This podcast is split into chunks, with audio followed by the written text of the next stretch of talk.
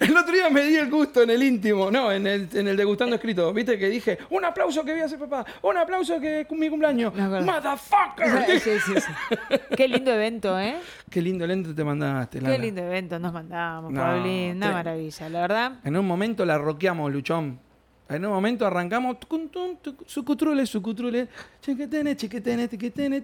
Ah, No, sí, nos pusimos. bien, ni te voy a hacer el comentario que me hizo Pablo, pero sí, nos pusimos a rock and roll. No, después, después, fuera Eh, del de- aire. Fuera del aire. Fuera pero, del aire. Pero porque yo estoy acostumbrado a... A no pensar y abrir la boca y a no, tirar pero lo pensé siento. lo que lo dije, ¿eh? Porque Ah, lo dije, bueno. pero no, no pensé que me habían escuchado otras personas.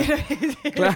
Con esa vocecita de ángel, ¿qué, qué te hace pensar que no te van a escuchar? Pero bueno, eh, no tengo visualización de pantalla, pero yo, no la radio. ¿eh? No, no, De- no, no, está, está, está. Estamos, sí. Pero no sé, pre- no sé qué pasa. A mí tampoco se me prende la El, computadora. el programa del día de hoy, ay, se está aprendiendo.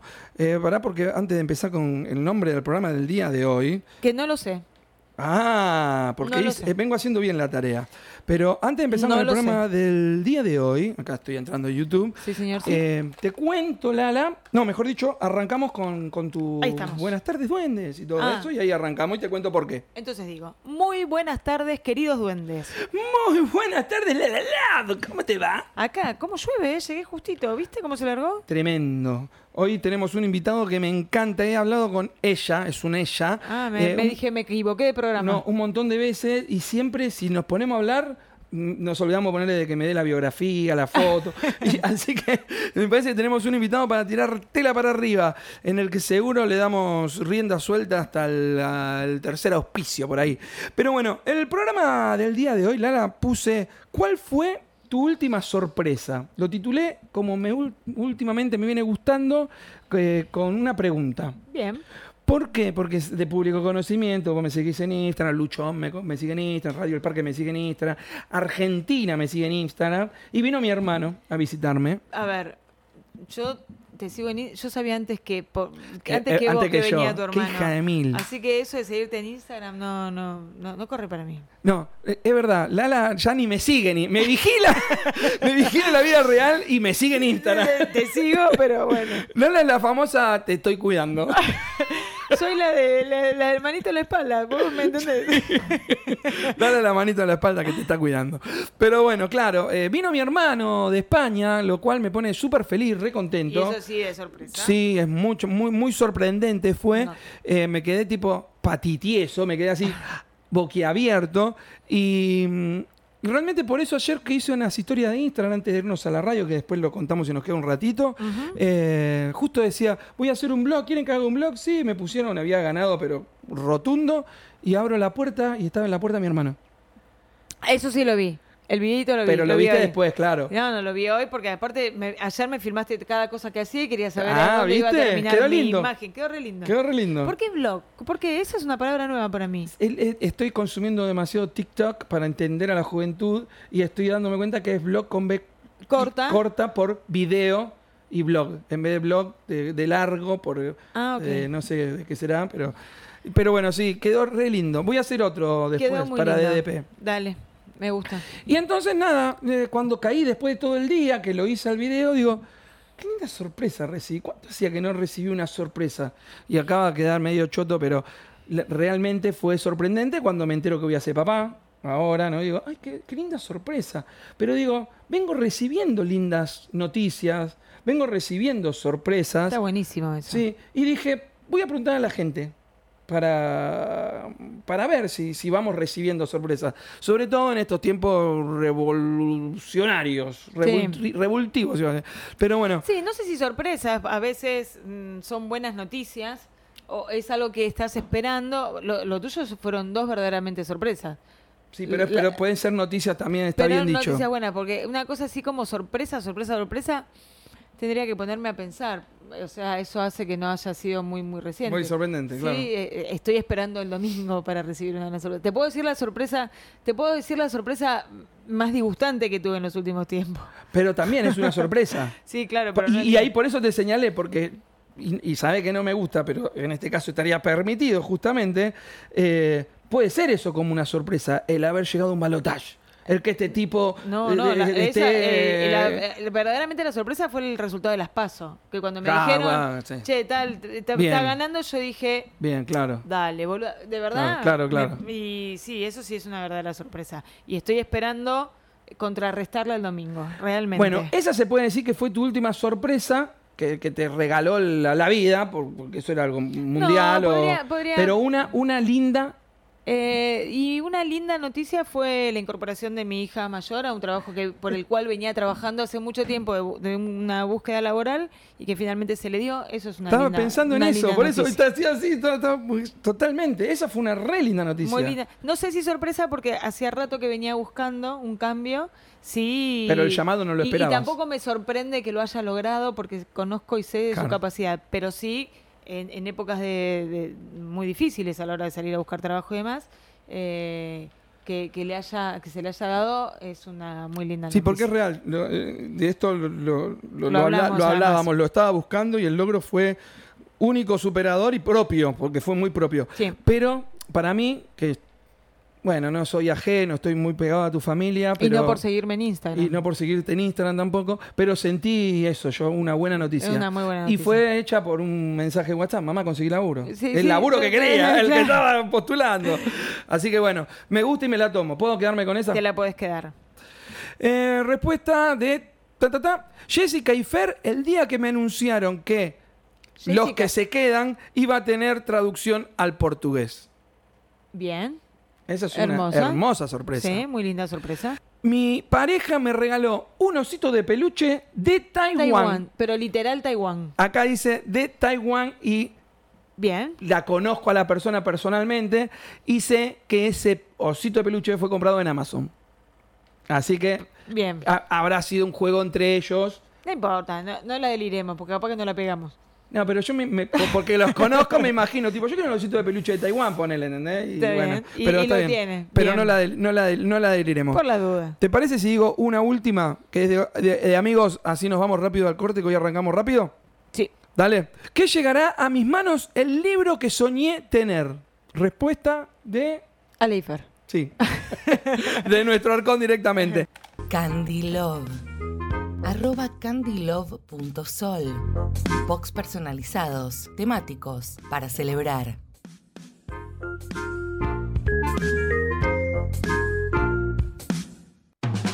RDD Eventos.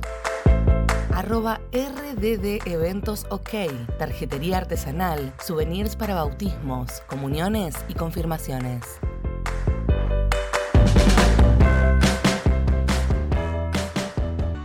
Arroba Just Paovela. Bienestar físico y emocional. Te invito a sumarte a mi equipo de trabajo y tener la posibilidad de llevar bienestar, ganar premios, viajes y mucho más. Arroba Just Paovela. Escribime y sumate. Uy, ¿cómo está el chat? Claro que, que- que- que no lo leímos antes. Bueno, ahí ya, si está la invitada, la traemos y ya leo el- lo que queda del chat y, y- y leo su reseña. Eh, Pablo, que siempre está, que genio. Hola chicos, zafé la lluvia y ya estoy en casa preparando el mate para escucharlo. Que sea un gran programa, como siempre, Corazoncito Verde. Amo el Corazoncito Verde de Pablo. Camelia Craft Max, buenas tardes, saludo de Mari. Si es quien creo, es eh, mi compañera poeta de Covarense. Eh, Tomando mate con mi amor Jorge. Esa debe haber sido mi vieja. Me huele que queriendo, sí. queriendo saber si acá estaba sentado mi hermano. Y mi vieja se llevó una sorpresa. La última sorpresa de mi mamá es que mi hermano no estaba. Está, está acá, pero no está sentado acá con. Eh, Mica Rodríguez, Solis, que tengan un lindo programa. Muchísimas gracias, Pablo Lito. Vamos, Maga, que ya la vieron y ya le dicen vamos, Maga. ¿Te das cuenta? Ahí está Maga. Ahí Hola, está Maga. Maga. que la estamos viendo. ¿Cómo andás, Maga? Hola, ¿Nos escuchás? Ahí está. ¿cómo andan? Muy bien. Muy bien. ¿Y vos? Qué bien. ¿No- Bien. ¿Estás en Buenos Aires? No. En San Nicolás, Ah. provincia de Buenos Aires. Ok, porque se acaba de largar de un modo acá que... Ah. Pero mal, ¿eh? Mal, mal. Típica tormenta de verano, Típica- ¿cierto? Posta. Sí.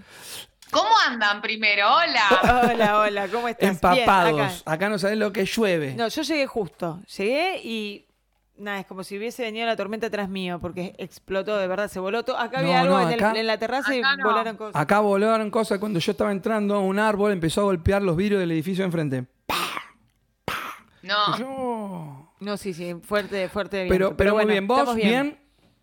bien, bien, bien. Por suerte, contenta de que me hayan invitado. Yo no sé si empezar a preguntarte por tu poemario, que es con lo cual te conozco, por tu primer poema a los 10 años, que por lo que nos sorprendió. Yo quiero arrancar o por o por- vamos, vamos a arrancar Va- por donde vamos a ir vos. cronológicamente porque O digo. por la novela, pero vamos, vamos por el que querés vos. Y vamos a ir para, para llegar a lo más cercano y que no y que cuando cerremos el programa nos quede esto último, porque Bien, quiero, dale. quiero decir, ¿cómo se le ocurre a una nena de 10 años escribir un poema?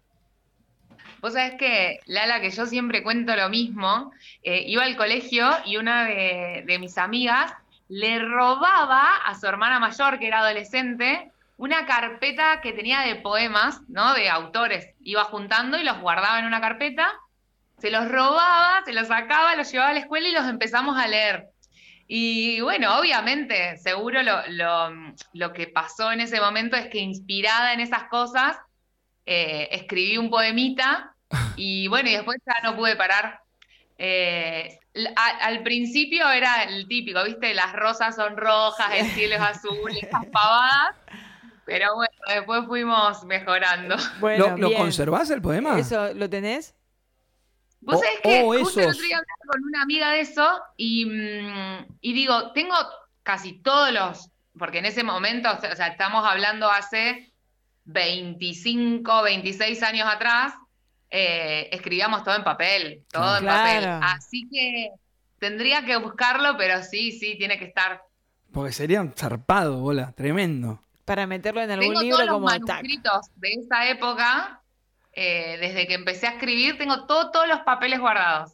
Mirá. Así, bolsas y bolsas.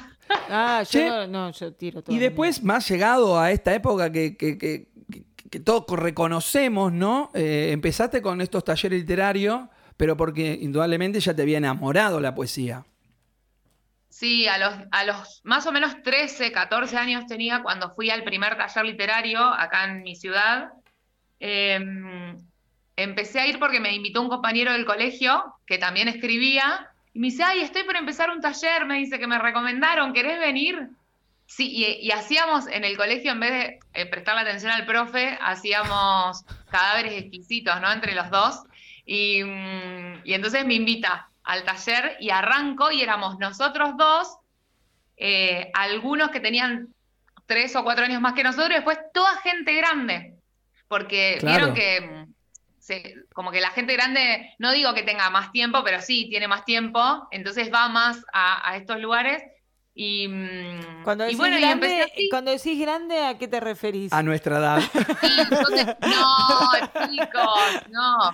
Grandes de- Yo compartí el taller con, con personas de 60 años, sí, 75, o sea, Ah, gente grande. Claro, gente que por ahí sí jubilados que no tenían actividad laboral y que Claro. tenés ese Ah, tiempo. ah, ahí te la regalo escribir un poema de, de- de- de- de- de sangre, ¿no? Tipo, y cuando la muerte me venga a buscar, porque lo- lo- los tipitos son unos sobrevivientes, boludo.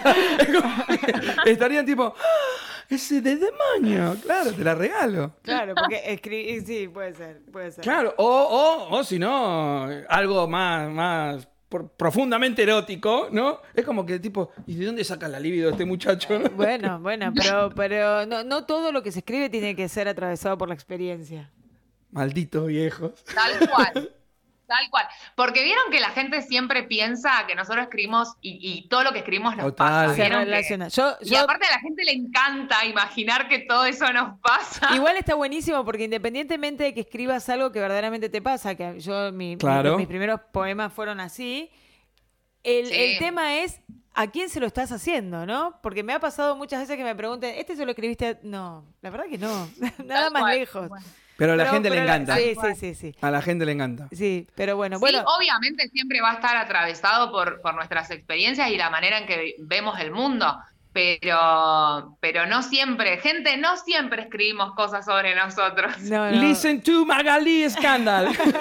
che, escúchame, pero bueno, eh, ustedes realmente jóvenes, nos reímos, pero era así, ellos más grandes, pero imagino que sirvió como para comprender un poco más y, y- y empezar a desarrollar otro tipo de poema. No, tal cual, a mí, y aparte también, no sé, piensen que yo tenía 14 años en ese momento, que no solo, yo siempre digo lo mismo, no, No son, son los los 14 mismos. años de ahora, donde los chicos tienen otra cabeza, donde los chicos tienen eh, otra información, ¿no? A los 14 años de ese momento éramos niños todavía, y mm, yo en ese momento ya leía Baudelaire, leía, leía Rimbaud, Emily Dickinson es mi poeta favorita, y ya la leí a los 13 años más o menos, donde mis compañeros del colegio ni leían prácticamente. Claro, maldita, bueno, ¿viste? una- sí, todos, todos poetas malditos. Eh, pero bueno, a, a los 14 años, eh, nada, fuerte leer esa, Sí. esa literatura. Y, y- Bueno, pero tiene que ver con quién me rodeaba también, ¿no? De, claro. de de aprender de ellos. Obviamente, me encanta Benedetti y, y- Neruda era lo que más leía cuando apenas empecé a leer, que es lo más simple también, me parece un poco. Eh, pero sí tiene que ver esto y me, me enriqueció y me nutrió un montón este trato con, con gente más grande. Había también personas, obviamente, de 30, de 20 y pico, que para mí seguían siendo grandes, pero bueno, el, que haya gente más grande todavía eh, Eh, era sí, es, buenísimo. es, eh, otras perspectivas, pero, pero, lo que tiene de bueno eso por ahí es que, bueno, primero esto, ¿no? Sacar el mito de que uno escribe sobre uno mismo, porque alguien de 14 años, salvo que diga que la rosa es roja y el cielo es celeste y la, mucha, mucha, ¿viste? o me, me fue mal en la prueba o aprobé, no hay mucho más. Pero sí está rodeada de gente con, con experiencia de vida, por ahí te tira, Ah, escuchás, si sos atento, observador, como es lo que debería ser cualquier buen escritor, este, sacás ideas de ahí y pues te haces un banquete. Olvidate, vuelvo a hacer De- el de- chiste. olvídate, de Baudelaire. Mira, que es este. sí. Iba justo a decir eso, ¿eh? Hay un apartado que se llama Antes, que son todos poemas que yo escribí entre el 2000 y el 2001, que tenía 14, 15 años, y, y ahora los leo y digo, ay, ¿por qué? ¿De dónde saqué esto, no? Con 14. Ese lo tengo en digital, pero claro, Sí, pero, a ver, también lo hemos hablado con, con Lala, creo que va para todo el escritor, es como que no lo podemos negar, no podemos negar lo que, son, lo que fuimos, porque gracias a eso somos. Eh, lo que pasa que, claro, sí, est- está bien que nos dé la vergüenza. A mí también. El otro día leí y nos recagamos de risa porque lo leí tan confiado y cuando empecé a leer me doy cuenta que era una porquería. Y está todo lindo. ¿Entendés? Pero me doy vuelta y le digo a Lala, no hay que le- escribir en infinitivo, algo así. No, que- sí, definitivo. Y nos empezamos a reír. Pero claro, a la edad en la que lo escribí, en el momento que lo escribí, como dije en el evento, pensé que no llegaba al 2022. ¿Entendés? Entonces, Claro. tengo que respetarlo también a su vez. Pero No, bueno, bueno, hay que respetar todo porque uno, eh, si, si no hubieses escrito esa primera cosa, por ahí no estarías Claro, a donde no, estás, no. porque es el puntapié no, inicial. tal cual. Tal cual, tal cual. Igual yo hice un intento de rescate. El otro día, vos sabés que mm, un poeta de acá me dice, le encontré no mi medalla de la premiación que me dieron en Mujeres que Honran, acá de, por, por revelación joven, eh, que yo tenía 17 me parece. Y, mm, y entonces eh, me decía, ¿por qué te la dieron tan chica? ¿Viste? Porque como que era, como que era chica para que me dieran ese premio, que generalmente se lo dan a gente más grande. Y le digo, no sé, le digo, porque yo leo lo de esa época, le digo, y no sé qué quise decir, le digo, se reía. igual, ¿no? Pero es cierto, como que uno se encuentra con eso que leyó, y no solo la manera de escribir, sino lo que dice. Vos decís, ¿qué habré querido decir acá? Porque no lo estaría entendiendo ahora. igual, igual acabas de decir algo que es buenísimo, Maga, ¿eh? fuera de joda. Escuchen esto, a ver, esta teoría. Nosotros éramos jóvenes y lo escribimos con un sentimiento, ¿no? Así, borborrágico. Pero capaz, en ese momento, digo, en el, el momento en el que ganaste el premio, quien te premia y la gente que te oye o te leyó, también estaba atravesando por eso. Porque si hay algo que tiene la poesía, y lo venimos diciendo hace mucho, es revolución también. Y capaz, justamente, dijiste algo y atravesó a uno. Pa- Sí. pa- parece, parece que te estoy haciendo en el pelito así, pero creo que viene por ahí y creo que es por eso. Y aparte el segundo título, Revelación Joven. O sea, tipo, eh, Sí, Bueno, pero también Sí, tiene que ver con claro. que uno esto que decíamos recién, ¿no? A los 14 años, ¿cómo escribí esto? Es algo que no se espera. Entonces, cuando viene Claro. algo, una- un, un poema, un texto cargado de vaya a saber qué, porque a lo mejor para vos no, a lo, mejor- lo agarramos nosotros mismos en este momento, un texto tuyo de 14, y decimos, ¿cómo escribiste esto a los 14? Tam- claro. Vos porque es Sí. tuyo. Sí, sí, Claro. tal cual. Igual sigo, sigo reconociendo un montón de cosas mías, ¿no? En eso que escribí hace tantos años, 20, 20 12, 2, 22 eh, años atrás. Eh, pero sí me pasa, como que digo, ay, ¿por qué escribí así a los 14? Tendría que haber escrito otra cosa a los 14, ¿no? Algo más, Ahora, No sé. ya que tiraste más algunas simpático. Ya que, no, lo que pasa es que venías mm, leyendo a estos malditos, más tus compañeros de Claro, 70 años que estaban. claro, la influencia. Claro, era como. Yo, Por eso digo, por ahí no tenía nada que ver directamente, como Claro. decíamos recién, con algo que te pasaba a vos, pero esa influencia Sí. de, de- sí. Más eh, trascendental es el primer poemario. Trascendental es mi primer poemario solito, mío, digamos. Que eh, en ese tenés poemas de, de una época de estudiante de poeta. Y después también poemas de poeta, por así ¿Cómo llamarlo. es esto de estudiante de claro, poeta? que está, que está metida en, en talleres desde muy pequeña, Ah, de los ok. 17 años, como dijo. Claro. Porque hay de dije, esa época. Se me escapó una carrera, dije, estudiante pero- de poeta. No, No, Claro. no, pero por ejemplo, lo que quise, igual en- se entendió, pero es como, viste que vos tenés uno de tus libros, por ejemplo, está más acompañado, como que es un libro de estudiante. Sí, sí, te, eso te- quise. te entendí. te entendí. Este, bueno, y, y hiciste la fusión, lo hiciste vos sola, como, como cada uno empezó su, su poemario, ¿no? Tum, tum, tum, y me mando. Sí. Bien. No, no voy a dejar de lado trascendental, pero tenés otro poemario. ¿Qué es? No, publicado no. Ah, había entendido que tenías publicado. Pero esto es algo que habíamos No, hablado después particular, ¿eh? antologías en las que participé. Ah, Bien. no, no, no, pero yo me, yo iba, me, me iba a dar algo personal porque creí que era, cuando hablamos había entendido que tenías algo, por eso. Iba a llegar No, al, al, al horno, poemario de ahora. Perdón, pero es- perdón, por está, favor. pero no está publicado. Creo que por eso también hablaron, ¿no? Justamente. No, perdón, perdón, perdón. che, entonces vamos con Trascendental. Y, y no, no, no me quiero desviar a, a las, a las antologías porque ahí no te leí. Pero cuando hiciste esa selección de poemas, ¿la hiciste solita? ¿Pumba? ¿O, o alguien te dijo, eh, va este primero, va este tercero? ¿Sola, sola, sola? Eh, trascendental, yo. mm, eh, es, así, pasé mucho tiempo sin participar en talleres ni nada, eh, porque no encontraba un taller que. El primer taller es como el primer amor, ¿no? Eh, entonces me pasó que, iba, empezaba talleres y no me gustaban, conocía grupos literarios, no me gustaban, y en 2021 en marzo más o menos, arranco un taller literario acá en San Nicolás, virtual, porque todavía estaba el tema de la pandemia, ¿no? Y, mm, lo da un profe de acá de mi ciudad, y a él le planteo mis ganas de publicar. Trascendental ya estaba escrito, desordenado, pero escrito. Claro. Y mm, entonces cuando le planteo a él que maneja un colectivo que se llama Revuelta Literaria que, que apoya, ¿no? A, Creo que lo conocemos con Lala. que- Sí, me sonó. Me Eh, suena, lo pero- conocimos en la Feria del Libro, me parece. ¡Ay, a Darío lo conocieron A Darío. ustedes! Sí. Él- él- él es- Bueno, eh, sí, en realidad yo lo que le planteo, Darío me dice, bueno, nosotros te lo publicamos, y yo le digo, no, yo lo quiero publicar yo, por una cuestión de que yo quería tener los libros y, y- y repartirlos, ¿no? Por todos lados, yo. Eh, entonces, bueno, eh, lo trabajo con él. eh, desde la revuelta sacan, me- me preguntan si ellos podían también imprimir algunos libros porque lo hacen llegar a mucha gente, a escuelas y demás. Bien. Obvio que les dije que sí. Y bueno, en ese proceso, Darío sabe que a mí, yo no estoy en contra de la corrección de la poesía, ¿no?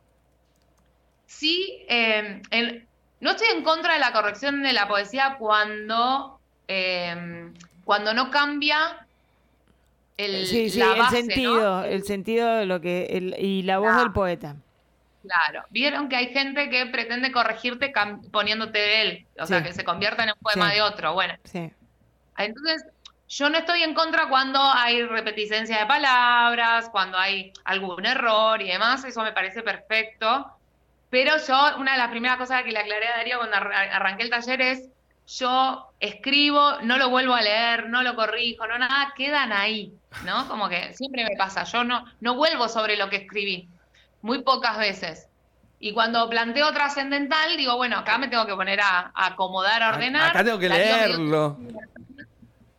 Sí, incluso eh, trascendental tiene como chirimbolitos, ¿no? Sí. En muchas partes, o por ejemplo, eh, ahí se ve, ¿no? Que Ajá. tiene Sí. Todo eso lo, lo hice con el diseño y le mandé el PDF y le dije, así lo quiero. Y así se imprimió. Pe- bien. ¿Qué Igual- signo es? ¿Qué signo sos? Capricornio debe ser. No, cáncer, chicos. Pero también es así, tipo Que no le- oficina. que no le gusta que le Ah, corrijan, ¿no? Estamos re esotéricos. No, eh, sí, por, por el evento del otro día. cáncer con ascendente en Libra soy. Ah. Ah, bueno, eh, no, no entiendo nada yo igual. Yo a la libra por mi hijo. Yo te puedo hablar de Ah, Capricornio bueno, nada más, pero porque, por qué sé yo. Y de Libra también por mi hijo, pero bueno, nada. Eh, vol- volviendo. Eh, el tema de la corrección. Es, Sí. una, es una tarea bastante complicada, difícil, porque eh, mantener la voz del poeta, sobre todo, no sé, yo hago algunas correcciones del- de, los poemarios que entran en la editorial y yo tengo mi propia voz. Y entonces no, no, no interferir en la voz del poeta es todo un laburo. Sin embargo, hay algunos poemarios que son imposibles sacar si no les pegas un, un- un refresh. Y no que te cambie el sentido, porque aparte se trabaja siempre con el autor. Nosotros trabajamos con el autor, nada se hace que el autor no apruebe. Pero a veces hay o re- repeticiones, rimas mal puestas. Hay cosas que realmente te hacen, si vos lo querés leer o lo- en voz alta demás, te resulta un poema con una musi- musicalidad mm, muy cacofónico, ¿viste? Hay veces hay repeticiones que no. Entonces, por ahí el tuyo no necesitaba. Esto los... lo- No, sí, yo le cambiaría un montón de cosas, Lala. No, no, pero ahora lo, lo ves también así. Pero porque Tal ahora cual, tenés otro tipo de y porque experiencia también. tenés otra experiencia y, Claro. porque, y porque vas viendo. Pero verdaderamente, y, y esto también me lo generó la, la experiencia desde la editorial, es muy necesaria la lectura previa y es muy necesaria este, este trabajo en conjunto con el poeta, porque muchas veces pasa, o sea, lo terminás mejorando, no es que el, le- Sí, el tipo te habla blanco y vos le decís negro, no, hablamos de blanco, pero un blanco bien dicho, ¿viste? Porque, eh, digamos, hay una estructura en la poesía. Sin embargo, me parece la narrativa es otra cosa, que también tenés que seguir un hilo porque no podés hacer cualquier cosa, pero la poesía se nota como más. Yo no sé si es porque la poesía tiene esta cuestión de, de la cadencia en la lectura en voz alta, si la poesía es, es- te expone más porque son es muchas menos palabras, pero que tiene que, directas. tiene que llegarte de una manera bastante más profunda. Pero sí, sí, yo eh, hay que respetar eso. Obviamente haría lo mismo. A mí las veces que me corrigieron no tuve ningún problema en la corrección, pero no me cambió el sentido de lo que quise decir.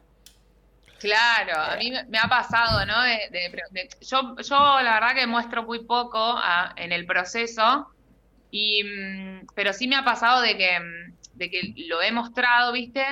Y me han dicho, pero acá lo podrías decir de esta manera. No, no, pará, pará, yo no, no quiero que vos me digas cómo lo decís vos. O sea, yo quiero que lo leas como lo digo yo, básicamente. Sí entiendo que si yo, no sé, eh, ponele, no me gustan las rimas ni un poquito. Entonces, le me doy cuenta que quedó una rima, le busco un sinónimo, le busco una manera para Claro. que no quede en rima, ¿no? O si repito muchas, ponele trascendental, ay Dios, dice mucho, mucho, o sea, todos los poemas tienen como palabras muy repetidas, pero eso lo veo hoy, ¿no es cierto? Claro. Eh, en ese momento no lo veía, eh, ni tampoco nadie me lo dijo, entonces bueno, eh, Sí, No, no, pero y, ta- y aprendiendo. tal vez tampoco imaginabas que ibas a seguir escribiendo. Va, sí, porque capaz ya estás más grande, 2021. Pero capaz no te ¿Cómo imaginas. más grande, Pablo? De, de- de- de- del 2011 al 2021. Desde, los, desde el primer poema ahora, dice. Más Pablo. grande poéticamente, Ah, escrituralmente. bueno, bueno, bueno. Justo yo, que el otro día me vi una foto que dije, estoy más viejo. ¿no? ¿No? Que te Ay, dije, ¿cómo me sacaste esa foto, Lala? No, se- la pelada de ayer. Con la pelada, che. Che, no, bueno, pero me refería, claro, a, a- a que pasaron un tiempo de lo primero que escribís a lo, a lo, a lo No, a esto aparte, último. O sea, si bien falta, ¿no? Para que hablemos de esto, a mí todo el proceso de la novela me hizo un, me hizo un cambio terrible. Bueno, O sea, pero- Si bien son dos cosas distintas, eh, Pero ahí me me re- ayudó un montón. A eso me refería con el primer premio, en, en una temprana edad, como nos reíamos, de revelación y de pronto ganar en- en el segundo, no, una mención de honor tuviste con la novela. La primera mención. La primera mención. Y luego te imprimieron y lo recibiste en la Feria Internacional del Libro. O sea, ahí tenés un camino, claro, un destino llamado Puerto. Ahí está, DBR. que dicen- también tiene poesía. Claro, ahí tenés un camino, ¿entendés? A eso me refería, de, de que capaz en, en- en el medio está trascendental. En el primer premio, en el Sí. primer taller literario, en ese primer poema de amor o de desamor, de, de- del cielo, como decíamos. Hay un poemario que encima decidís hacerlo solo, pero después viene ese otro proceso que ahí no estuviste sola. Ahí tuviste un equipo editorial, otro tipo de charla. Está bien, es distinto pero imaginé, por eso ahí iba a llegar inmediato, que te habían abierto un poco la, la capucha, porque es imposible si no llegara a un destino eh, llamado bueno, Puerto. Por eso digo que lo importante del acompañamiento, y siempre insisto, ¿no? Es, es el norte es respetar la voz del poeta, la voz del narrador, de quien fuera, pero es súper importante. Mira, ejemplo. Ayer escribí un poema eh, random. se Lo iba, lo iba a decir, justo lo iba a decir. se lo tiro a un nada que, poet- eh, político, ¿no? Un poco de, Un, poético. un, un po- un poema político que no suelo escribir de eso, pero bueno, se ve que la, el momento me, me motivó y se lo paso eh, a, un, a, a los amigos y uno me dice, ¿te puedo tocar dos cosas? Y le dije, a ver si. Y me manda y me explica el por qué, Leandro Murciego. Y, y la explicación fue tan clara, tan concisa, tan concreta y con coincidí tanta razón, tanto que dije, tenés razón, porque yo buscándole a Claro. lo mejor. Y eso vos lo traes y, y te sirve para un próximo problema y pararte desde otro lugar. Digo, es, es parte del aprendizaje. Claro. Lo mismo digo, Sí, eh, vos te das cuenta sola, si vos hoy agarrás trascendental, te lo reescribís por ahí, porque hay un montón de cosas que le tocas. Eso, este, este el proceso, más allá de la madurez y del paso de los años y de la continuidad de la escritura, también te lo dan esas correcciones, porque escuchás que el otro te dice, bueno, mira, si vos le sacás este nombre de acá está bueno porque la fuerza del poema está puesto en lo que estás diciendo y no te distrae de acá. Si vos le sacás esta palabra de acá, estás queriendo decir tal cosa, pero si le pones esto, fíjate que... Y vos decís, claro, a lo mejor en el momento de escribirlo, yo sí lo agarro y lo vuelvo a escribir y por ahí lo desarmo y lo vuelvo a escribir. Pero... Que así todo, capaz, uno como autor puede decir sí, pero no. Podés decir sí, porque, pero no. porque también eso también puede pasar. No. Pero no quita, que es verdad lo que también dijiste, que te quedes con esa experiencia para una próxima obra. Porque es verdad, o sea, es, es como pulirlo, ¿no? Es como Claro, que vos, vos tenés un diamante en bruto y eso lo tenés que sacar y entonces le pegás un... un Bueno, en eso, estoy, en eso estoy como ahora, ¿no? Escribiendo desde otro lugar y tal vez, no, no digo que más consciente, porque yo, me- Darío justamente una vez me preguntó que, que por qué escribía, ¿no? Y entonces yo, mi respuesta fue que yo escribo porque no puedo contenerlo, es tipo volcán que, que nace, que erupciona y yo no puedo hacer nada contra eso, ¿no? Yo no soy de las que se sienta y digo, en poesía, hablem- de- estamos Ah, hablando ahora de poesía, porque la narrativa es, es otra cosa. tema. Pero la poesía es, me viene, yo estoy lavando los platos, ¿no? Estoy lavando los platos y es tucu, tucu, tucu, tucu, tucu, tucu, y la repito, y la repito, y la repito para que no se me vaya, ¿no? Entonces, dejo los platos, lo escribo en donde encuentro, celular, papel, ¿no? ¿No? Y, y sigo. Eh, o voy por la calle caminando y nota de voz y voy hablando y diciendo el poema. Entonces, no lo pu- no me sale, es como una amiga dice, lo escupo. Bueno, cada uno Lo escupo, cada uno hace lo que puede. A mí me pasa eso, pero sí en este momento estoy parada desde otro lugar tal vez, donde estoy buscando, no digo una perfección, porque la verdad que para mí la poesía no se trata de perfección, eh, pero sí una mejor versión de lo que yo puedo llegar a dar, ¿no? Y hice también un curso de, de corrección literaria, porque necesitaba para mí, ¿no? No por otra cosa, eh, y eso también me ayudó un montón. Eso también me ayudó muchísimo. Bueno, Mara, claro. Porque, porque sí es increíble, porque uno cree también, porque yo pasé también por ese proceso de decir que la poesía, como es tan visceral, ¿quién va a venir a corregirte una poesía? No, no te- ¿Quién sos vos para Claro, decirme qué lo que yo siento. Pero es verdad igual Pero, eso. ¿no? pero es que no, lo que no se, no se corrige el poema en sí mismo, sino lo que, lo que se está diciendo, sino el modo de decirlo. Y también la poesía tiene una estructura, porque lo que vos decís, ¿a vos no te gustan las rimas? A mí tampoco. Realmente, eh, yo en talleres que de acompañamiento poético que hago, el tema de la rima y el tema del gerundio son dos cosas que cuando aparecen tengo que ver la, la forma de sacarlo.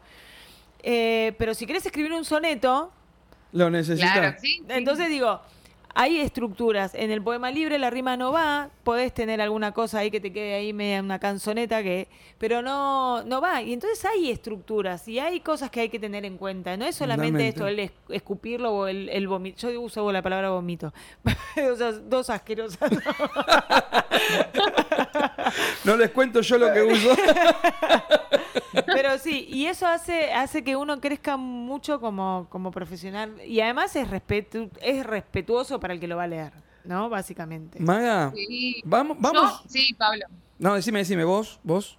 No, que iba a decir que si bien trascendental lo, lo sigo leyendo y, y me quedaría con el 70% como está escrito, eh, hay, hay muchas cosas de otros que, que sí, que cambiaría o que quitaría directamente, ¿viste? Es como que... Pero bueno, era el, era el primero No, y... pero aparte, te- por más que lo trabajes, yo creo, ¿eh? que por más que vos te agarres, lo trabajes con alguien, lo hayas laburado un montón, corrección, esto, aquello, lo escribiste. Lo agarras cinco años después y decís, esta palabra Sí, la tal cual.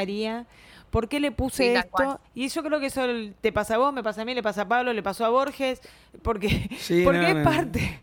Es, parte. inevitable. Sí. Maga, un destino llamado Puerto.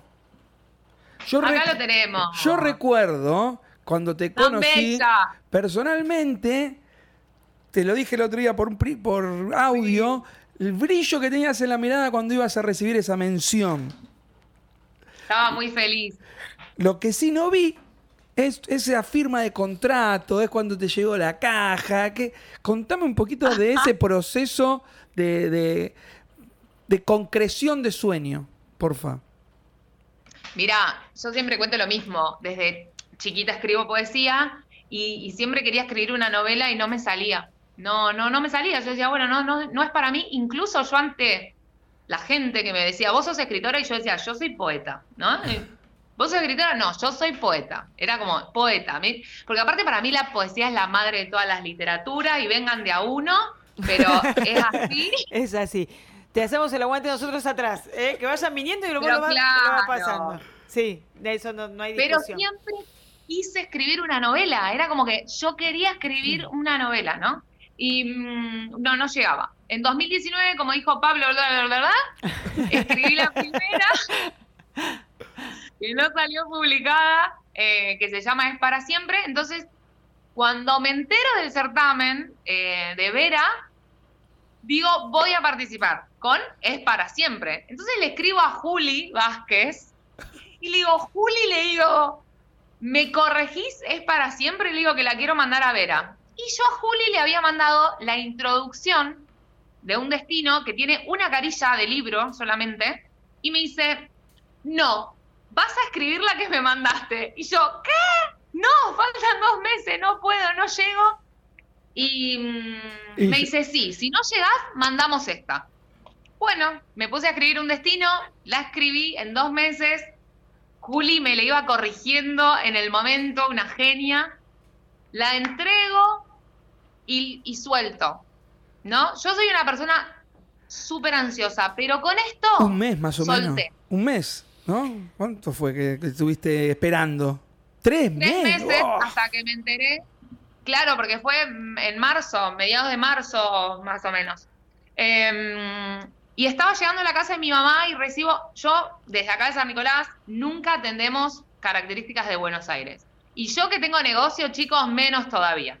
Pará, Pues por siempre eso- con tarjetas, banco, proveedores, Ah, no, nunca atiendo. Yo iba a hacer un paréntesis, ¿por qué? Claro, ahora- Nosotros, Nunca para que te quedes 011, tranquila, nunca. nosotros más 54 Y- tampoco atendemos, ¿para qué? No, ¿qué? no, yo cuando eh, dice Córdoba y todo, está todo bien, No, pero no, no. eh, tampoco son la- los- las líneas telefónicas que te quieren vender, ¿Qué vender, te vender, pensás? A ver si es alguien de San Claro, Nicolás tal todavía. cual, tal cual. Bueno, y nada, estaba llegándole a mi mamá y, y suena y yo digo, bueno, voy a atender igual, dije. Y atendí Menos mal. y cuando escucho, Hola Magalí, soy Natalia de Vera. Me largué a llorar. No la escuché después que dijo, me largué a llorar. Mi mamá abre la puerta, nadie sabía que yo había participado del certamen, solamente Juli, eh, mi marido, eh, mi psicóloga y Mari Piva, que sabía que había participado. poeta. Después nadie más sabía. Entonces mi mamá me veía llorar y yo le hacía, con el teléfono en la mano, le decía, Que yo Como de alegría, claro, no te asustes. Y bueno, nada, y le conté y, mm, y yo ya había ganado, chicos, con eso. Eh, Bien. yo ya había ganado, no, no, no, no, no sé cómo explicarlo, pero realmente muchas veces viviendo en el interior y más en ciudades chicas, esto de que Es difícil. Es un poco Dios más difícil, Mm. es, es real y entonces yo había soñado toda la vida con poder llegar un pasito más allá, entonces que, que se concrete, eh, para mí era un montón. Así que bueno, me mandaron, eh, me, avisan que la gala era en mayo, en la Feria del Libro, y fui. Y cuando veo quiénes estaban alrededor mío, dije, bueno, un placer haber ser una de las 10 finalistas Claro. me voy súper feliz a casa porque nos iban a publicar a todas igual. La diferencia es el orden, ¿no? En que Sí. te van publicando. Eh, Claro. Y cuando escucho segunda mención, Flor, que es de, de Mar del Plata, una divina, digo, bueno, listo, chau, ya está, ahora sí, se terminó, ¿no? Eran tres No menciones. es el primer premio, Sí. primera mención y segunda mención. O sea, primero, segundo ok. y tercer lugar. Bien. Cuando toca el, el- el premio del segundo lugar, nada, había un montón. Estaba Marisa Potes, estaba mm, eh, otra chica, eh, Medina, que también... Jessica. eh, No, eh, no, Jessy Medina Eh, es la poeta. Sí, sí, bueno, pero qué sé yo, capaz que estaba. Claro. muchas Sí, está que bien. ya habían publicado. Eh, muchas Claro, que habían autoras que, habían, que tenían experiencia en otros géneros incluso. Porque Claro, Marisa Pote de fantasía. novelas, o sea, bueno. Y cuando escucho primera mención, un destino llamado Puerto, hay una foto que me sacó porque fueron amigas escritoras de acá para allá a bancar los trapos ahí, mi familia y demás. Y una amiga me saca una foto porque cuando dicen primera mención, se me pone la piel de gallina, chicos. Primera mención, un destino llamado Puerto, hay una foto donde estoy. Porque no lo podía creer. Porque si bien yo ya había ganado, porque sabía que me iban a publicar igual, era un montón. Era mi prim- la primera novela que yo mostraba, la el primer certamen de, de narrativa en el que participaba. No, y era Vera, no era Che, y Juan de ahora, los Palotes. y ahora que me viene esta pregunta dando vueltas. Antes te decían escritora y vos decías no soy poeta. Y, Ajá. a- y ahora, ahora sos una Y poeta. ahora cuando me preguntan, ¿Y yo firmo Magalí Escandel, poeta y novelista. Realmente, Que nada, realmente- que, que nada quede afuera. que nada quede afuera. Muy bien. me gusta. posta. Bueno, con eso de que nada queda afuera, cuando yo escribo un destino llamado Puerto, a ver chicos, ustedes que son colegas poetas, saben, ¿no? Lo difícil es que es hacer llegar la poesía a, a muchos lados, a muchas lecturas. Sí. Y yo dije, esta es mi chance De meter esto y después todo de lo demás. mostrar que soy poeta. Y cuando escribí un destino, uno de mis, de mis protagonistas eh, escribe poesía. Así que dentro de un destino Bien. hay poemas. Obviamente con la voz del, del, del- del personaje, Sí, ¿no? sí, sí. no, sí. pero Eh, espectacular. Che, yo. Pero hay poemas porque, porque no podía. Porque no es tu ponerlo. esencia, es tu esencia. Pablo también. Pablo, yo te voy a contar una intimidad. Pablo.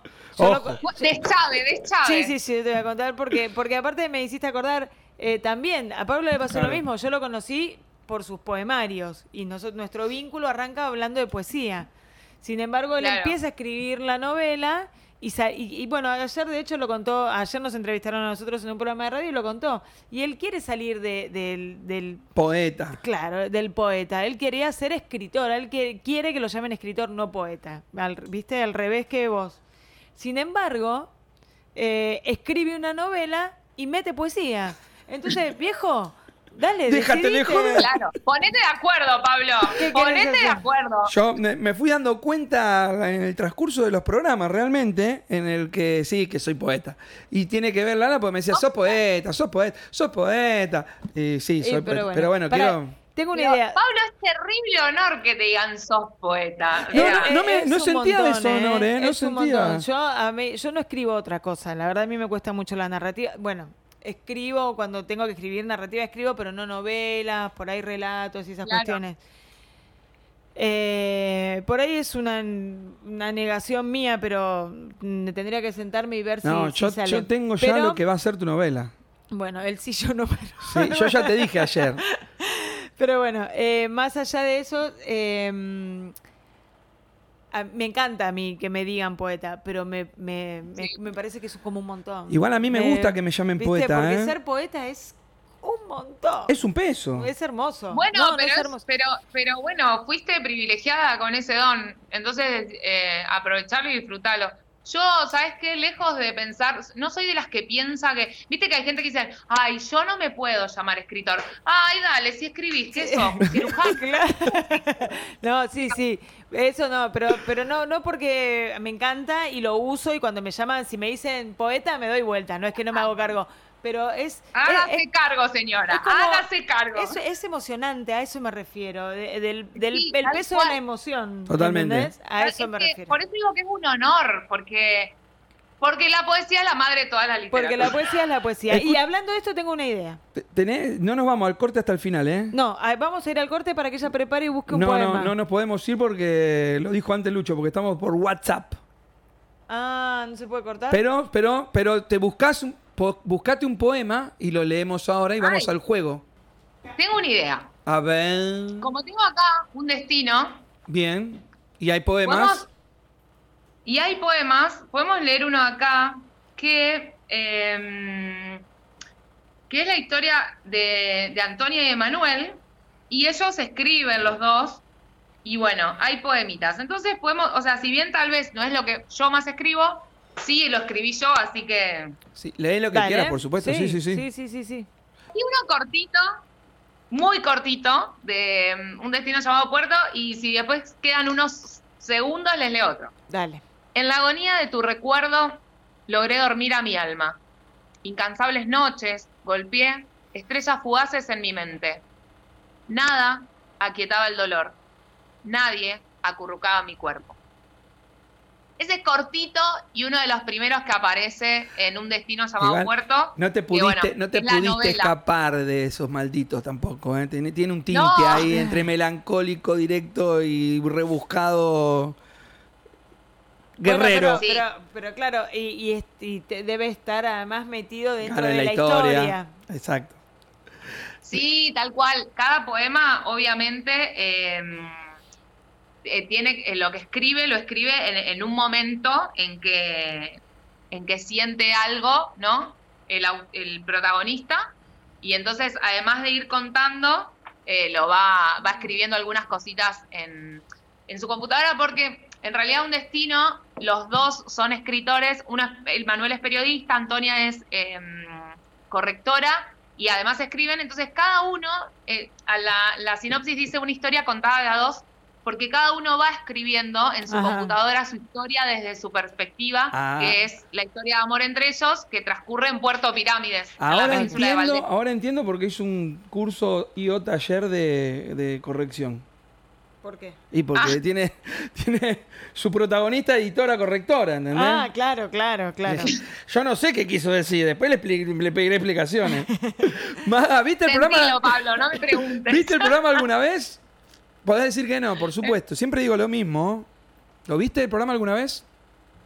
¿Yo? ¿El Sí. de ustedes? Podés decir que no, Sí. ¿eh? ¿Sí? ¿Sabés? No, sí, sí, sí. ¿Sabés que ahora- Nunca completo, Ah. nunca completo porque siempre estoy en el negocio. Entonces no llegaste al final. ¿Sabés que hay preguntas ahora? No. No, no sabía que había preguntas. Ahora, ahora se terminó lo que se daba, señorita San Nicolense. Pregunte, pregunte. Lo bueno es que son preguntas que no salen No de sabemos, nosotros. no sabemos no- lo que vamos a Ni preguntar. nosotros sabemos lo que vamos a Entonces, preguntar. Ah, bueno, como, mejor, como, mejor. como vos, Mejor así no les puedo echar la culpa. como vos no estás aquí, te digo, como siempre pregunto, uno de los dos será tu suerte y el otro tu destino. Quien significa que uno saca la carta y el otro te la lee. ¿Quién querés que saque la carta y quién querés que lea? De los dos. Lala, sacame la carta con suerte. Vamos, vamos, me encanta. Va- va la mejor energía. Tenés- son, son cinco Es una tarde- ramas de, de, de- de- de historias, ¿no? Son, ¿cómo era? Sí, Introspección, eh, profundidad, perspectiva. Me encanta, me encanta. Bueno, es un juego. Está bien, está bien que no se vea. Eh, es una linda tarde poética porque llueve como. Así que vamos a aprovechar el Acá momento. escriben de- en el chat de gente de Escobar que ya se está alargando allá también, así que... Mira, esto es descomprimir. ¿Dónde está mi cámara? Acá. Ahí está. descomprimir. Descom- Pablito te lee la pregunta. Bueno, vamos. A ver, Maga. Tres cosas que te den vergüenza ajena. Eh, cuan- tres cosas. La primera, cuando la gente pregunta cosas personales de otros que no se tienen que preguntar. Bien. Pero, por Esa la ejemplo, primera. ¿está Lala de novia? Por ejemplo. No, no, sí, eso sí, pero cosas peores, tipo, y, y, y ustedes van a tener un hijo, viste, esas cosas que no hay que preguntar. Ah. O, che, estás muy flaca, es como que vos decís, señor, señora, no pregunte esas cosas, ya 2023 estamos. Eso, eso, por un lado. Eh, segundo, no sé si es vergüenza, no es vergüenza ajena, pero pienso en esa persona cuando alguien se cae, ¿no? Y me, no Se es golpea, vergüenza ¿viste? ajena, pero es como que digo, Yo me levantaría no y saldría corriendo. garrón, ¿no? si me pasa a mí. No, yo me muero de la risa. Vos sabés que a mí las, caí- las caídas Bueno. me dan risa. Sí. Claro, bueno, pero la risa esconde, viste, un poco de que el- al otro le. Sí, tal cual. Y la tercera. Bueno, y la tercera, em, ay, no sé qué puede ser. Em, qué difícil esa pregunta, chicos. Ah, Todas terminan siendo difíciles. Eh. No, no, no. em, sí, sí, sí. Bueno, bueno, si no, No. no importa. Capaz que se le ocurre mientras. Te la dejamos picando, dale. Mirá. Déjenme ahí que capaz se me ocurre otra. Eh, Vamos me- con otra. Te quiero mostrar para que veas cómo vienen. Son todas estas, ¿ves? Son todas estas. Ah, sí. Ento- Así, eh, entonces yo meto ahí y saco. Para que veas que, porque podría ser, no te lo mostré y las Claro, tienen las cartas ahí. Acá eh, Luchón dijo, che, O- muéstrenle. otra, otra para descomprimir. Ya sé, paren, paren. A ver. ¿Saben qué me da vergüenza ajena? Pará, la pará, que gente yo te. habla de cosas A, a mí que me, no saben. a mí me da vergüenza ajena la gente que vamos por otra pregunta y te viene y te responde la primera, por ejemplo. No, dale, ¿cuál es la ¿Cuál tercera? era? Se le va a ir la idea. La, no, eso, la gente que habla de cosas sin saber, pero solo por hablar. Y vos capaz que sí conoces del tema, ¿no? Y vos decís, ay, no, por favor, cállate. Que cualquier cosa. Sí, comparto eso Sí, también. sí. Bueno, va. Con, como dijo Lala, de descomprimir. ¿Cuál es tu lugar preferido en tu casa? Y va compuesta esta pregunta que la- después te la hago. Eh, ¿Tu lugar el preferido en tu casa? ¿Por qué? El comedor. ¿Por qué? Porque, por un montón de motivos. Porque es el lugar donde comemos en familia, porque es el lugar donde estoy sola y escribo a la noche, em, porque me gusta, me gusta la mesa, me gustan acá las cortinitas, me, me gusta. ¿Escribís de noche? Em, Cuando puedo, Sí, generalmente sí. Em, ya a esta altura del audio estoy muy cansada, entonces duermo un poco más de noche, pero escribo en cualquier lado, pero si pudiera elegir, Sí. Si pudiera elegir que mis hijos no vayan a las 8 de la mañana a la escuela, entonces me tengo que levantar a las 7, escribiría de noche. Vamos con otra. Vamos con another one. A ver qué sale. Perspectivas. Eh, me, me- Ah. me- me veo canchero, Lala. Me estaba mirando ahí Eh, está recostado. re piola, boludo. Yo que. mira, no Está me- como echado, sí. Estoy echado hace un rato. Se ve que me hizo bien venir al programa hoy, ¿eh? Bueno, vamos. Eh, como dijo, perspectiva. ¿Cómo definís una relación tóxica, Maga? Ah, Ah, si yo supiera. igual les quiero contar algo. Odio la palabra tóxico, o sea, como que se puso muy de moda, entonces como que ya me aburre el, el, el término, pero creo que, que, mm, que una relación tóxica para mí no es lo que el otro te hace. Para mí una relación tóxica es cuando vos ves que el otro está haciendo y vos dejás que, que haga. Pero no desde el que, no desde el imposibilitado, ¿no? Desde el que no sabe cómo salir, de, no, sino del que, del que avala y de, El que busca. Y Y, y encima. eh, y y el de que el de que excusa. Eso. El que, el que pone Claro, excusas. pero ya te digo, no desde la imposibilidad, porque yo sé que cada uno ha- hace lo que puede, ¿no? Pero mm, digo, es, es más tóxico contra uno por cuando, cuando te das cuenta, sabes que puedes salir, pero igual seguís, por lo que sea, por conveniencia, porque vos también sos igual o por lo que sea. Entonces, creo que más allá de, de la relación, porque otra vez lo mismo, el otro es lo es otro y hace lo que puede, lo como le sale y lo que quiere. Yo creo que tiene que ver con uno cómo son nuestras relaciones. Total. Me gustó. Y lo y me, dese- me, me, me, me enderecé, ¿se dieron cuenta? Sí, te pusiste serio, Barroso. Profundidad. Y dice Ah. así. uh, si pudieses conocer los sentimientos más profundos de una persona, ¿a quién elegirías? A mis hijos. Acá está compuesto y dice, ¿por qué? Pero puedo imaginar.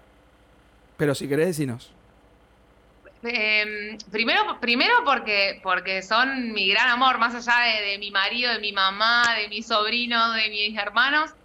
Eh, primero porque son mi gran amor. Y segundo porque son tan chiquitos que ellos, las palabras, o sea, si bien vos le preguntás, ellos te dicen te amo, ¿no? Y vos le decís ¿por qué? Y ellos te dicen porque me cuidás, porque jugás conmigo, porque me tapás, ¿no?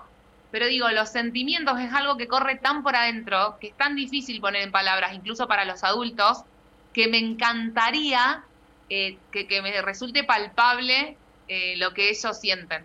Me encanta. Está bueno. ¿Una última? Una última. ¿Estás preparada para la última? Es fatal. Suele ser fatal. Sí, dale, vamos. Suele ser tre- es tremenda. También. La como- eligen, esa, a mí no me mientan, esa la eligen No, y la no, tienen no, que ver. profundidad también. Profundidad también. Mira, ¿qué mandatos traes y padeces? Te dije que era Oh. tremenda. Ah, ¿viste? Brava esta. Ah, la de profundidad son las tremendas entonces. ¿Qué mandatos traes y padeces? La hija de los mandatos soy. Ah, mira. La hija del No, amor. en- la hija que no espera. En realidad, en realidad, eh, no me, no, vieron, no me gusta decir que rompo con los mandatos porque no. Sí creo que eh, aprendí, mi ma- por ejemplo, mi mamá, que es de quien más aprendí y demás, eh, si bien es muy estructurada en un montón de cuestiones, eh, y, y- y cómo deben ser las cosas, siempre me crió con muchísima, muchísima libertad eh, y confianza, que eso está bueno. Y jamás me dijo, vos te tenés que casar, tenés que estudiar, tenés que tener el perro, tenés que tener la casa, tenés que tener los hijos. Y sin embargo, yo lo hice igual, ¿no? Tenía que estudiar, me casé, después tuve los hijos, viste, y todo, y todo así. Hoy, por suerte, esos mandatos, que creo que son con los que traje, ¿no? Que, creo que tiene que va- más que ver con una educación católica que con lo que me pudo haber enseñado mi mamá. Eh, hoy los reconozco, ¿no? Esto de no es necesario casarse, no es necesario tener hijos, no es necesario eh, las relaciones estereotipadas, no es eh, necesarias un montón de cosas eh, y se la puedo transmitir a, a- a mis hijos. Eh, siempre digo, sí, me, me casé, digamos, como, como Dios manda, porque aparte no solo por, por civil, sino por iglesia, todo igual me encantó y me y volver, vol- vuelvo el tiempo atrás, le vuelvo a decir que sí a. Pablo. Pará, no, que me metes en un quilombo. No, no, No, como tengo el mismo, yo también digo. le vuelvo a decir a mi Pablo. Ah, está bien. Eh, le, vuelvo- le- le digo que, Que sea sí. Pablo y que nos casemos por iglesia, divino, el vestido de blanco, todo hermoso. Eh, pero creo que hoy con, con- con una libertad de, de elegirlo. Yo me casé a los 26 años. Eh, él tenía 30, éramos re chicos. Hoy lo veo y yo digo, Wow, ¿Qué claro. pasó tan chicos? Pero bueno, hoy, hoy se lo puedo enseñar. Y vos le preguntás a, a Alfon y te dice, vos le preguntás, ¿querés tener hijos? Y ella te dice, sí, pero sin marido. sin mujer, ¿viste? sin nada. O sea, ella sola, con Qué- ella. Y yo qué digo, ay, piola no, que con tu esta hija. No, no. maternar sola, le digo yo. Pero, Pero para cuando a ella le llegue el momento, ya las cartas van a estar puestas, tiradas de tal modo claro. que por ahí, por ahí ya la balanza está al revés, ¿viste? Por ahí la... Me acuerdo hace muchísimos años, muchísimos años, cuando recién arrancaba el tema del divorcio y demás, yo fui a ver una Sí. obra de teatro en unipersonal de Gerardo Romano y él hacía un personaje que era un niño que, que personificaba a su hijo, Lucio se llamaba incluso, y, y me acuerdo que en ese momento que uno venía ya cargada de mandatos y un montón de cuestiones, porque también una educación familiar italiana, católica, Claro. toda el- imposible, y el chabón, de- el nene le decía, ¿por qué están todos... ¿Por qué vos y mamá no se separaron? Soy el único que mamá y que no, yo quiero estar, dice, yo quiero ser hijo de padres separados como los demás, porque Sí. tienen dos cumpleaños, porque tienen doble vacaciones. Y va a llegar un momento Yo le decía eso a mi viejo. Va a llegar un momento que, que eso de maternar sola y demás va, va a estar todo dado de tal modo Sí, sí. sí, tal cual. que va a ser todo muy Tal cual. facilitador. Yo celebro, Bueno, yo celebro ¿no? que hoy que hoy podamos de- mm, no romper, sino eh, desligarnos de esos mandatos eh, que no Que no, son mal, nuestros. en realidad no está mal, no está mal en tanto y en cuanto como vos decís los, los, los elija. El tema es cuando vos tenés que cumplir porque el- para dejar contenta a la abuela que soñó toda la vida en verme entrar a la iglesia con el vestido blanco, ¿no? Entonces, Claro, esos son en los tanto y verdaderos. en cuanto Lo que pasa es que, vos lo Lala, elijas, Lo que está pasa bien. es que a veces, si no conoces otras cosas, ¿hasta qué punto es una elección? ¿No? Porque si a vos te enseñan que solamente es una manera, ¿no? Que No, que no, no, pero- hay otra. Pero vos sabías y lo A elegiste. voy. No, no, ah, pero eso ya no, no, no pasa más, eso pasaba, eso me pasaba a mí, eso ya no, no pasa más. Y de hecho vos lo dijiste, creo, si no entendí mal esto, vos sabías que nadie te, nadie te obligó, pero fue una elección. No, Entonces está perfecto, eso sí. Porque no es que está mal casarse. que Yo no lo la entiendo igual. de los chicos. Mal. Mira, acá en el chat, así no me olvido. Te saludan, dice, saludos a Maga, interesante la entrevista, felicitaciones, Mari de Escobar. Alejandra dice, siempre Gracias. priorizar la libertad de elegir. Susana, eso me lo planteó Pablo a mí, mi mamá. ¿Qué le planteaste? No, esto que realmente le dije, ¿por qué no se separan ustedes? Ah. este. Cande, que me, también me carga a mí. Pablo, muy linda Magalí. Bueno, gente, que ese, ah, ese debe ser tu Pablo, Britos. Pablo Britos es mi Pablo. Ah, Pablo, tú Pablo, te mandamos un beso. ¡Mua! Che, este, bueno, yo le haría mil preguntas más, pero no sé si va a bancarse esas preguntas. Eh, mira, esto, vos pensabas que esto que no, no eran pensadas por nosotros iban a ser difíciles, pero no. ¿Querés? ¿Te, te bancás un, un Dale, último? el último, ¿eh? pero Ese esto es rápido. es Es, un ping-pong. Es un ping-pong. Respirá y largá como Sin cuando... pensar, sin pensar. Exactamente, porque acá eh, la producción ya me hizo así con el dedo. Ojo, ¿está preparada? Estamos. ¿Está preparada? Dale, vamos. Listo. Un, dos, tres, va. Playa o montaña. Playa, Solo lluvia. lluvia. Mar del Plata o Jujuy. ¡Ay, Mar del Plata! River o Boca. Ninguno, Newell. Poe- poesía o narrativa. Poesía. Y listo, ganaste. Benedetti. Ah, me, me dice acá en la producción que me olvidé de unos datos importantísimos. Pizza y empanada. ¿Pizza o empanada? Empanada, no me gusta la pizza. Benedetti y Baudelaire. Baudelaire, qué difícil. Te odio, es- Lala. es mala, no, mala, Lala es mala, es mala. Y por mala la querés después, porque decís, no puede ser tan hija de mí. Es hija del diablo, boludo. Mejor me quedo acá, me quedo No acá. es cierto, eh, está haciendo transferencia.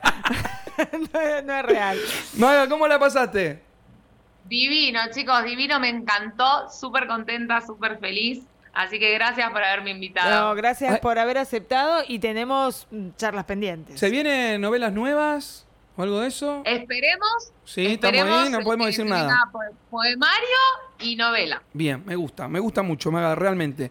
Eh, la pasamos muy bien, ¿no? La pasamos muy bien, sí. Muy Muchas bien. gracias, gracias por estar. Tendremos que ir a conocer San Nicolás y hacer Ah, algún- sí, alguna eso, cosa. Eso te iba a poner en, frente de todos en vivo, acá con, ¿cómo era? Con Pablo Britos también presente, con acá gente de Escobar que está cerca de San Nicolás, está más cerca de que Capital, de Camelias. eh, nos, Vayan nos- nos- preparándose. nos comprometemos, Lala, a un íntimo sannicolense. Sí, cómo no. Listo, mirá. Esperá que- Ya, No, ya, si Lala bueno, pero ya cerramos. El 7 de diciembre cerramos Mirá, los íntimos No sé si no lo hablamos y hacemos todavía. especiales. Ahí está. ¡Ah! No lo ¿Y habíamos. yo?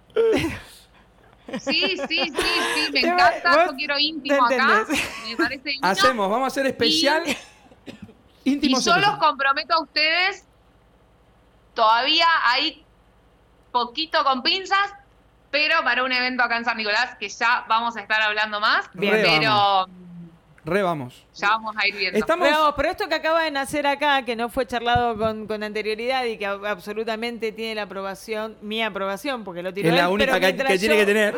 Pero yo lo estaba pensando cuando mientras hablaban es el íntimo se cierra este diciembre, el 7 de diciembre es el último íntimo eh, así mensual que, que vamos a hacer, pero es una muy buena idea llevar el íntimo al interior del país y poder ir cada tanto, no sé si todos los meses, pero Pero ir pum, pum. Y Un hacer íntimo un evento, ruedas. un evento Total. íntimo, el íntimo itinerante, El íntimo íntimo, in- itinerante. Claro. Íntimo especial. No sé cómo, cómo lo vamos a íntimo, llamar. Íntimo itinerante, no importa, pero el íntimo, eh, porque la verdad que es un evento que amamos hacer, nos cuesta soltar. Nos, nos está costando soltar realmente la, la idea, pero bueno, se tiene, necesitamos hacerlo. Es así, cumplió su ciclo y uno tiene que también saber retirarse, así que, pero no nos retiramos del todo, Claro, no, no, no, no. así que lo, lo Ah, vamos ya a ya, ya por te ahí. vas a enterar, quedate cerca de arroba de duendes y poetas y te vas a enterar bien por qué necesitamos soltar porque se vienen cosas grandes. Porque seguimos cargando la mochila, ¿viste? Entonces, para que haya espacio para algo, tenemos que ir Algo hay que porque soltarlo. si no, no, no vamos a poder con todo, esa es la verdad. Bueno, Maga, Un gusto, Gracias. ¿eh? un gustazo, muchísimas gracias. Un ¿Dó- gusto. ¿Dónde te A encontramos? los dos ustedes. ¿Dónde te encontramos? Así cierra el podcast lindo. En alguien escribe, o si no, como Magalí Escandel en Instagram. Lunarte. Ropa de diseño. Lope de Vega 3071. Devoto. Lunarte. Poesía y rock en tu ropa. Arroba Lunarte 2018. Juan Amaya. Fotógrafo profesional. Realización y edición de audiovisuales. Estudio fotográfico propio. Cursos y talleres de fotografía. Arroba Juana Maya Fotografía.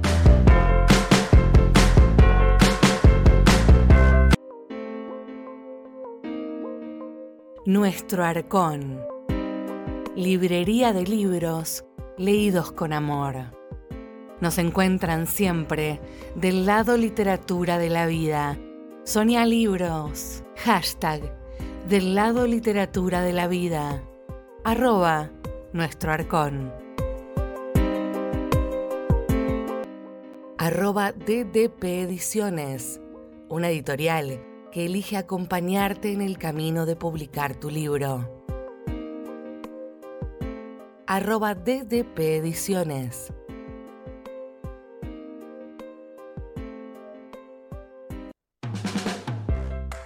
DDP Producciones, arroba de Duendes y Poetas, eventos, contenido multimedia, ediciones.